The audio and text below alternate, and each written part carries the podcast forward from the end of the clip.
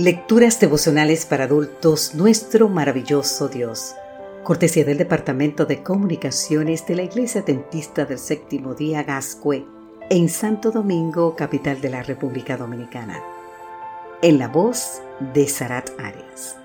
Hoy, 13 de noviembre, dormir con un pedazo de pan. En el libro de Primera de Juan, capítulo 4, versículo 18, nos dice, en el amor no hay temor, sino que el amor perfecto echa fuera el temor.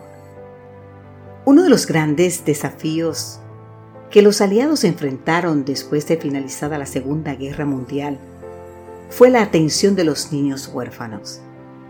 No era solo cuestión de suplir sus necesidades físicas, sino especialmente de calmar sus temores y ansiedades, tal como revela el siguiente relato que cuenta Dennis, Sheila y Matthew Lynn. Puedes encontrar más sobre este relato en Resting in His Redemption, página 23.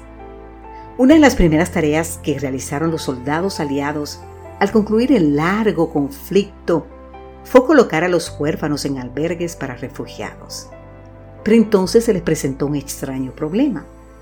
Aunque los niños tenían comida y recibían buena atención, Muchos no podían dormir en las noches. ¿Qué estaba interfiriendo con su sueño? Es una gran pregunta.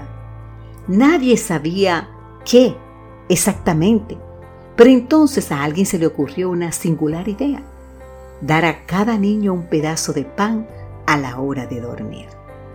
No para que lo comiera, sino simplemente para que lo tuviese. Así que se hizo y a partir de entonces los niños durmieron plácidamente toda la noche. ¿Cuál era el problema? El temor inconsciente de no saber si comerían al día siguiente. Se necesitaba, por lo tanto, un antídoto que desplazara o contrarrestara ese temor. Ese antídoto fue la confianza. ¿Qué podía brindarles mayor confianza que dormir con un pedazo de pan en sus manos? El texto de hoy nos dice que el amor y el temor son incompatibles, es decir, donde está uno no puede estar el otro.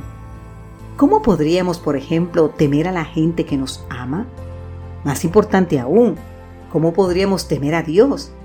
Según el apóstol Juan, no hay razón alguna para temerle, porque Dios es amor y porque Él nos manifestó ese amor al enviar a su Hijo.